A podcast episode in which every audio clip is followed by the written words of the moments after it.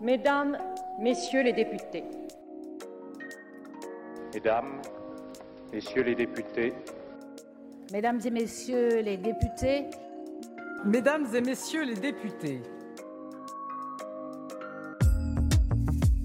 Bonjour à tous. Thomas Porte est député de la troisième circonscription de la Seine-Saint-Denis, membre du groupe La France Insoumise au sein de la NUPES et également membre de la Commission des lois. Mais avant cela, rappelons qu'il a été membre du Parti communiste ainsi que porte-parole du mouvement Génération fondé par Benoît Hamon en 2017. Enfin, en dehors de la vie politique, il est aussi salarié de la SNCF en tant que cheminot.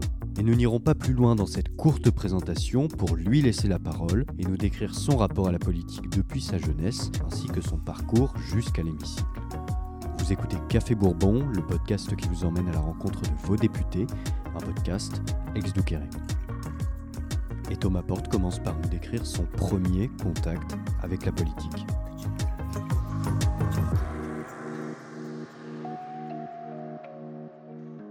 Mon premier souvenir politique, c'est 1995.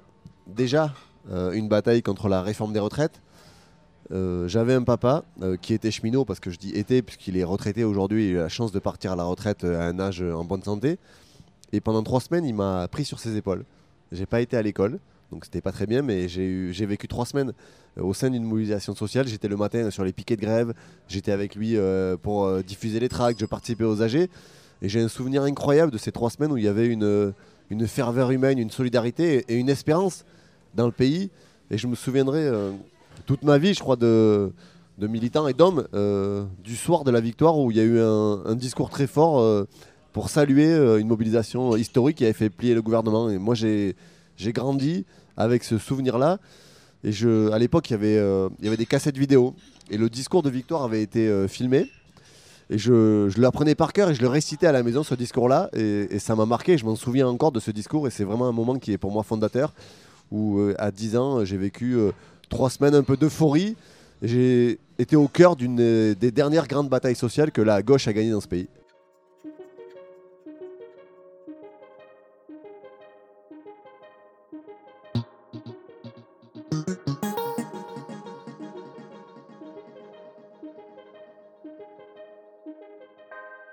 Depuis toujours, j'ai grandi euh, dans un milieu euh, syndical et politique. Ce que j'évoquais, mon papa syndicaliste euh, CGT à la SNCF, par ailleurs militant, toujours militant du Parti communiste français. J'ai d'abord eu un engagement syndical au travers de mon travail à la SNCF où j'ai rejoint le syndicat moi aussi de la CGT. J'ai exercé des responsabilités départementales, régionales. Je me suis occupé de certaines questions au niveau national. Et je crois que c'est euh, à partir de ce moment-là où j'ai été syndicaliste que j'ai senti que j'avais besoin de m'engager différemment, notamment au niveau politique, parce que je considérais que l'engagement il devait se traduire pas simplement dans le cadre d'une entreprise, mais plus simplement remettre en cause le projet de société. J'ai été bercé depuis tout petit euh, euh, dans ce, dans ce climat-là de, social, de politique, de gauche, émancipateur. On parlait tout à l'heure des, événements marquants. J'ai aussi le souvenir quand il y avait des grèves de mineurs euh, euh, et de cheminots au Chili, par exemple, mon père faisait grève en solidarité. J'ai grandi dans une famille où quand Margaret Thatcher est morte, on a débouché le champagne. Donc tout ça a, façonné euh, ce que je suis aujourd'hui. Mais véritablement, après des premières expériences et mon premier engagement syndical, j'ai trouvé le besoin de m'engager pour avoir une tradition plus large. Et ça passe par un engagement politique.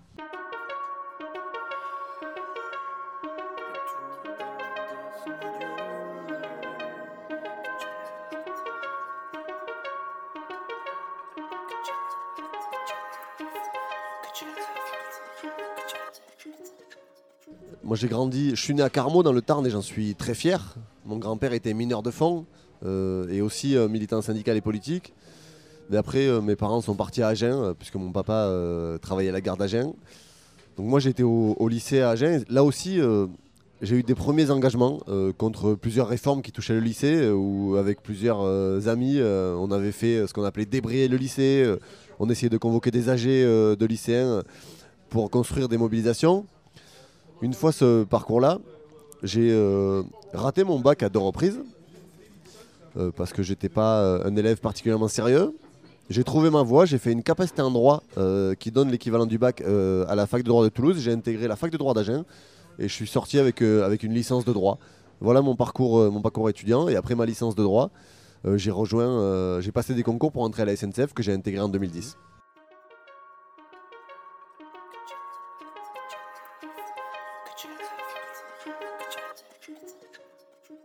J'ai eu plusieurs rapports euh, au monde professionnel, si on peut dire, avant de rentrer à la SNCF, puisque j'ai eu euh, plusieurs euh, jobs d'été, comme de nombreux jeunes de ce pays.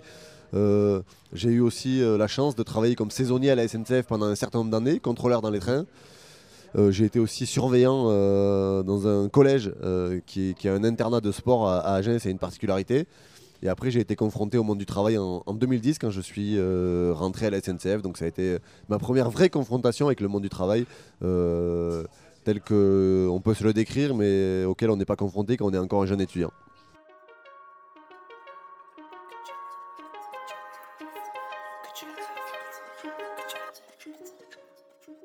J'étais déjà euh, engagé politiquement euh, au Parti communiste français euh, en 2014, euh, au moment des élections municipales. Et Agen est une ville où euh, il y a eu beaucoup euh, de majorité de droite. Et se posait la question d'avoir une liste de large rassemblement. Et j'ai toujours été un, militant qui a porté cette question du rassemblement, qui est pour moi un des facteurs clés pour gagner. On l'a vu lors des dernières élections législatives dans ce pays, où c'est grâce à ce rassemblement que nous avons créé les conditions d'avoir un certain nombre de députés. Et donc on m'a sollicité pour être candidat sur cette liste-là. J'ai répondu euh, favorablement euh, parce que je considérais que s'engager à l'échelle locale, changer la vie euh, des habitants et des habitantes d'une ville, essayer d'apporter des réponses à leurs problèmes était quelque chose qui était pour moi d'intérêt général. Je me sentais bien dans cette liste-là où il y avait des militants socialistes, des écolos, des gens de la société civile. Mais c'est vrai que j'ai été surtout, malgré mon engagement politique, comme syndicaliste à la SNCF.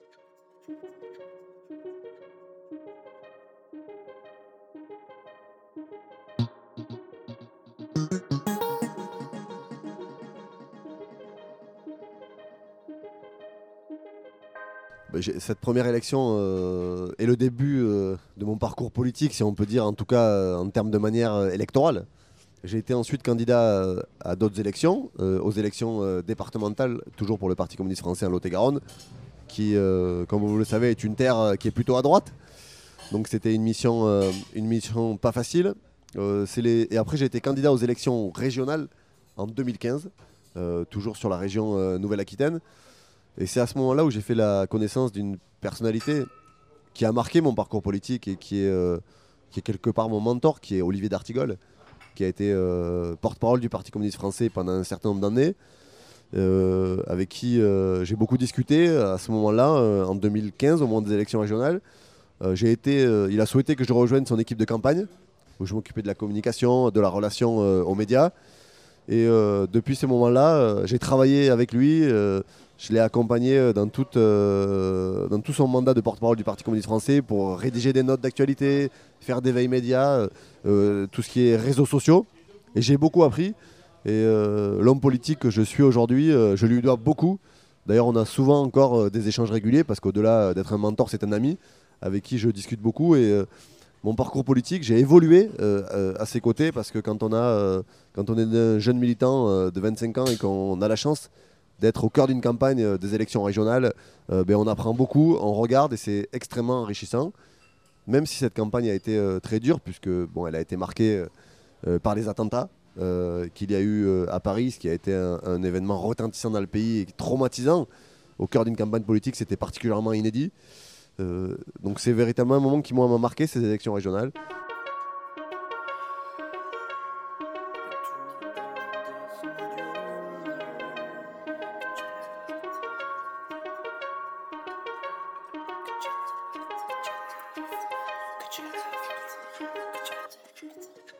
Bien sûr qu'il y a eu du chemin puisque j'ai quitté le Parti communiste français. Ce qui n'a pas été un choix facile puisque mon papa est encore militant, j'y ai beaucoup d'amis. euh, c'est un parti qui a fondé mon engagement politique, qui m'a beaucoup apporté, qui m'a beaucoup appris, qui m'a formé politiquement. Mais il y avait des désaccords euh, politiques euh, connus et assumés avec la direction nationale et notamment avec Fabien Roussel sur la stratégie aux élections présidentielles. Mais voilà, c'était sur, un désaccord politique. Donc j'avais besoin de faire autre chose. J'avais besoin euh, de réfléchir, euh, de m'épanouir ailleurs, d'avoir un peu un, moment euh, transverse.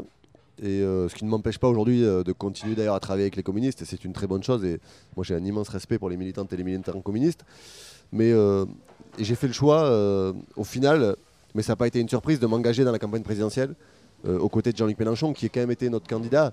Je dis notre candidat, qui était le candidat des communistes en 2012 et 2017, donc qui était mon candidat. Et euh, Jean-Luc Mélenchon a initié quelque chose qui m'a beaucoup intéressé, c'était sa démarche d'union populaire où il a euh, créé ce qu'on a appelé euh, le Parlement de l'Union populaire, où je me suis occupé de l'animer avec Aurélie Trouvé, pour justement élargir euh, à des syndicalistes, à des gens de la société civile, euh, à des gens euh, qui venaient pas forcément d'organisations politiques, mais qui considéraient qu'ils voulaient s'engager euh, dans cette campagne présidentielle sans forcément rejoindre une organisation politique. Donc ça a été une démarche intéressante. Et euh, mon engagement aux- élections législatives, c'est la, traduction concrète de cet engagement à l'élection présidentielle, c'était de poursuivre ce chemin-là euh, avec 22%, qui était un score incroyable pour un candidat de gauche radicale. Et au regard de la situation politique du pays, euh, j'ai décidé de me présenter aux élections législatives pour essayer de changer les choses, parce que quand on veut améliorer la vie quotidienne des habitants, et moi je suis élu de Seine-Saint-Denis, un département qui est en extrême souffrance, il faut aujourd'hui faire bouger les lignes au niveau de la loi. Et celles et ceux qui écrivent les lois, je vous l'apprends pas, euh, ce sont les députés. Donc j'ai fait euh, ce choix-là.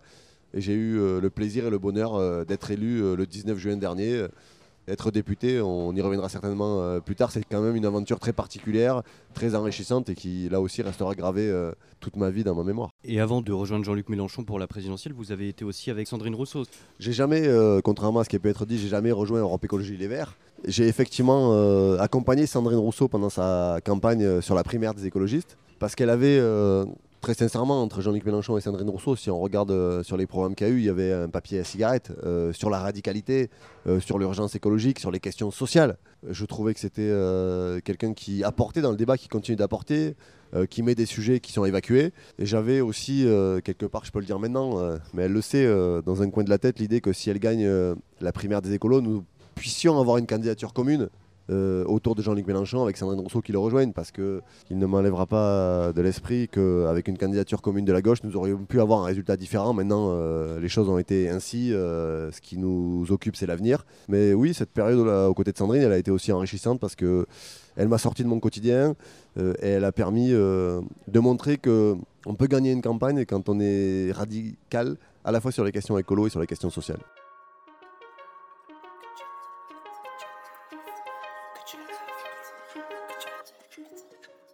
Beaucoup de fierté.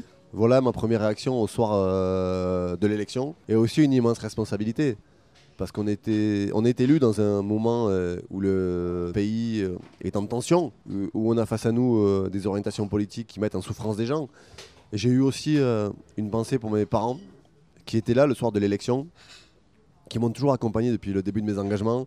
Euh, ça n'a pas toujours été simple parce qu'avec un papa militant communiste et un fils qui quitte le Parti communiste français, euh, il peut y avoir des discussions parfois animées euh, le soir. Mais c'est ça qui. Voilà, les, deux sentiments que j'ai eus, celui de fierté et, et- celui pour mes parents, dont je suis très proche, à qui je dois beaucoup et qui m'accompagnent et qui sont des personnes extrêmement importantes pour moi.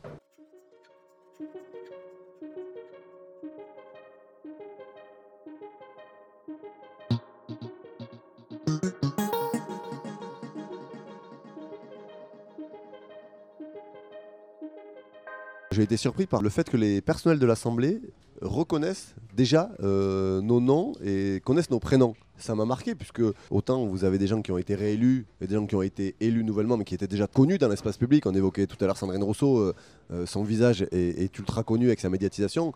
Moi on ne peut pas dire que c'était le cas. Et j'ai été surpris par, le fait qu'ils connaissent déjà tous les députés et par l'attention qu'ils portaient à chaque député.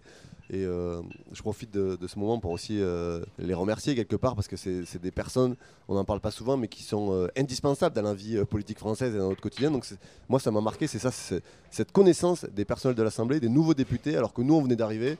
On était élus depuis deux jours, on n'avait pas dormi, on avait la tête un peu dans les nuages, et eux, ils étaient déjà opérationnels, prêts, ils nous, connaissaient, ils nous appelaient par nos prénoms. Ça m'a beaucoup marqué ça.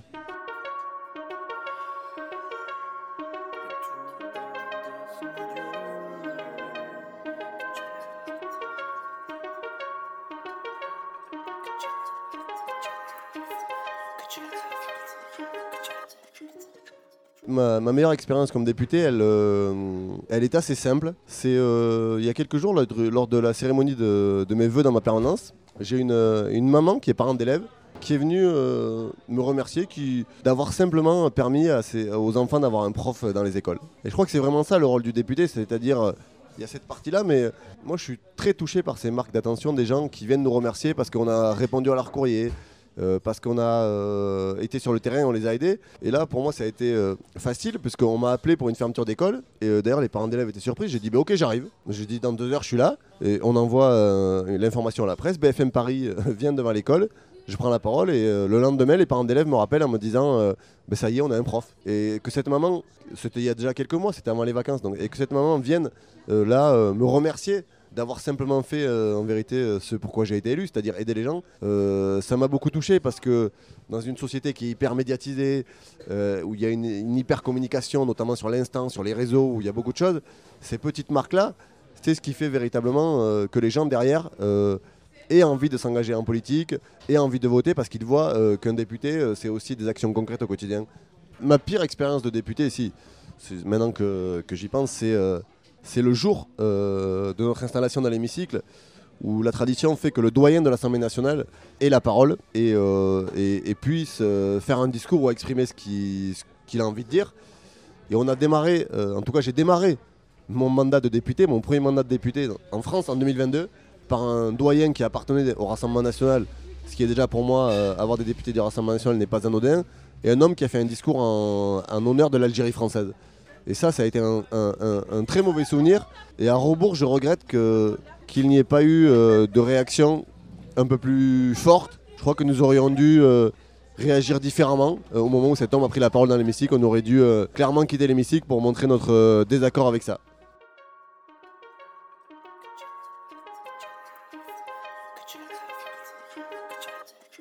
Je, vais parler de- des projets à venir, évidemment de la réforme des retraites, mais je vais, dire, je vais, évoquer un autre sujet. Tout à l'heure, on a tenu une conférence de presse avec euh, plusieurs députés, notamment Hugo Bernalici, David Guiraud, Éric Coquerel, Antoine Léaumont et Carlos Martin Bilongo, sur la question du refus d'obtempérer, qui est, euh, un sujet majeur dans ce pays, euh, qui l'an dernier a causé 13 décès. 13 personnes sont mortes par refus d'obtempérer, ce qui est absolument inacceptable. Et on a souhaité déposer cette commission d'enquête pour qu'il y ait une évaluation sur les méthodes euh, d'interpellation sur les refus d'obtempérer. Le jour où le Rassemblement national va déposer aujourd'hui dans sa niche une proposition de loi, en gros pour donner un permis de tuer aux policiers, c'est-à-dire avoir une légitime défense qui soit tellement large que vous euh, pourrez tirer euh, dans toutes les conditions. Donc c'est un sujet qui nous tient à cœur et c'est aussi important parce qu'on nous qualifie souvent d'anti-flics à la France insoumise et on n'est pas du tout anti-flics. Justement, si on réfléchit à tout ça, c'est que sur les refus d'obtempérer, il y a aussi des policiers qui sont mis en danger. Et nous, on considère qu'aucun policier ne tire euh, avec plaisir euh, et après, il n'y a pas des conséquences post-traumatiques. Donc il faut réfléchir à tout ça. C'est pour ça qu'on a demandé cette commission d'enquête. Et évidemment, le sujet majeur euh, qui va arriver en débat, qui occupe déjà l'espace médiatique, c'est la réforme des retraites. Je pourrais en parler très longtemps, mais c'est une bataille essentielle pour le pays qui va montrer de quel côté sont les intérêts. Parce qu'aujourd'hui, on a une réforme qui est injuste et injustifiée. Je donne juste deux éléments. Cette réforme des retraites, si elle est mise en place, euh, le pourcentage de personnes qui ne vont jamais arriver à la retraite, qui vont décéder avant, va passer de 5% à 6,5%. Nous aurons 9000 personnes supplémentaires qui vont décéder avant d'arriver à la retraite avec cette réforme-là. Dans un pays qui n'a jamais été aussi riche, dans un pays où on vient de battre le record de, versement de dividendes aux actionnaires du CAC 40. Donc cette réforme des retraites, ils veulent nous la présenter simplement comme euh, celle de la réduction de la dépense publique, de la part du PIB, euh, du tableur Excel. Nous, ce qu'on porte, c'est que la retraite, c'est pas simplement un financement. C'est dans quelle société on veut vivre. Est-ce qu'on veut partir tôt, avoir une retraite décente? Quel horizon on propose aux gens? Et donc, il va y avoir une vraie bataille idéologique qui va s'ouvrir euh, dans les prochaines semaines, en espérant, en tout cas moi, je suis persuadé que avec la mobilisation qui s'annonce, on pourra faire plier le gouvernement sur cette réforme.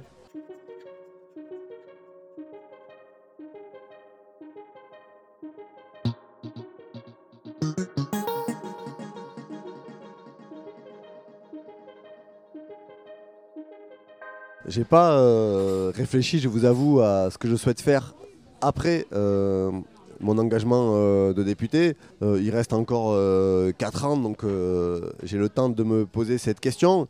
Retourner à la SNCF, pourquoi pas? Puisque j'ai toujours été, je le revendique, avant d'être cheminot, je suis aussi député. je suis fier de travailler dans un service public et de travailler à la SNCF. Mais si je devais donner une piste qui m'est déjà venue à l'idée, ça serait d'ouvrir une librairie. Je suis, passionné de livres et euh, je serais, euh, pourquoi pas, euh, ravi d'ouvrir une librairie, de travailler dans le milieu du livre pour faire découvrir des livres, inviter des auteurs, faire des lectures publiques, voilà, rendre plus démocratique l'accès aux livres, qui est déjà un, il y a un coût financier, et deux, on sait qu'il y a certains milieux de la société, et c'est le cas dans le 93, qui n'ont pas forcément accès à tous les livres, donc c'est comment on peut ouvrir encore plus et notamment aux catégories sociales les plus en fragilité, les plus en précarité, cet accès aux livres.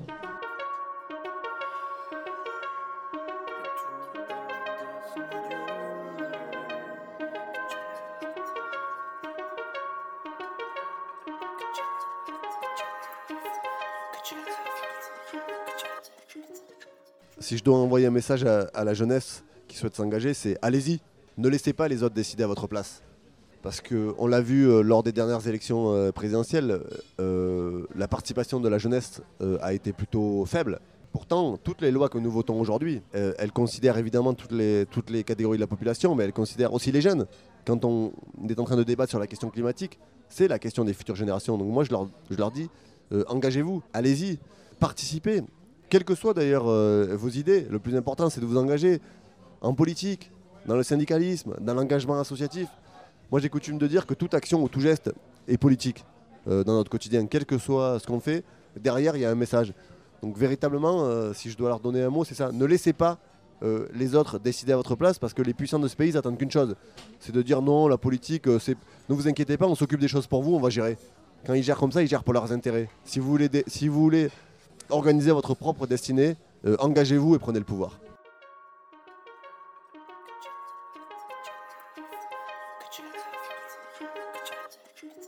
J'aurais euh, aimé euh, échanger avec lui, l'ancien président du Venezuela qui s'appelait Hugo Chavez, qui a été beaucoup décrié, beaucoup sali, beaucoup montré comme le diable, et qui pourtant, dans une Amérique latine qui a été en souffrance, qui, était toujours, qui est toujours considéré comme le terrain de jeu euh, des États-Unis d'Amérique, a euh, fait lever un espoir incroyable euh, au travers de son peuple, a fait reculer la pauvreté, a mis en place un certain nombre de dispositifs à l'image de ce qu'avait fait Lula au Brésil, et il a été un espoir pour son peuple, un espoir pour l'Amérique latine. Donc j'aurais aimé discuter de manière très informelle pour, pour écouter ce qu'il avait à dire, avoir son ressenti et, et comment il avait réussi à prendre le pouvoir euh, démocratiquement euh, dans des territoires qui sont euh, difficiles, compliqués, où le rapport à la politique est gangréné par beaucoup d'argent, par, des, par des coups d'État, par des choses qui ne sont pas toujours très claires. Et il avait réussi à, à rallumer les étoiles dans les yeux de son peuple et, et à dire aussi à tous les peuples d'Amérique latine, puisque derrière la victoire de Hugo Chavez, on a vu un certain nombre d'États d'Amérique latine qui ont basculé euh, euh, à gauche avec des politiques euh, extrêmement offensives sur les questions sociales et écologiques. Donc voilà, j'aurais aimé avoir ce moment avec lui. C'est la fin de cet épisode. Merci à Thomas Porte d'avoir accepté l'invitation de Café Bourbon. Cet épisode a été préparé avec Martin Lhomme et Jules Camzin à la rédaction en chef. S'il vous a plu, vous pouvez nous laisser votre avis sur Apple Podcast ou Spotify. En attendant, vous pouvez retrouver l'ensemble des podcasts ex sur exduqueremedia.com et sur toutes les plateformes. À la semaine prochaine.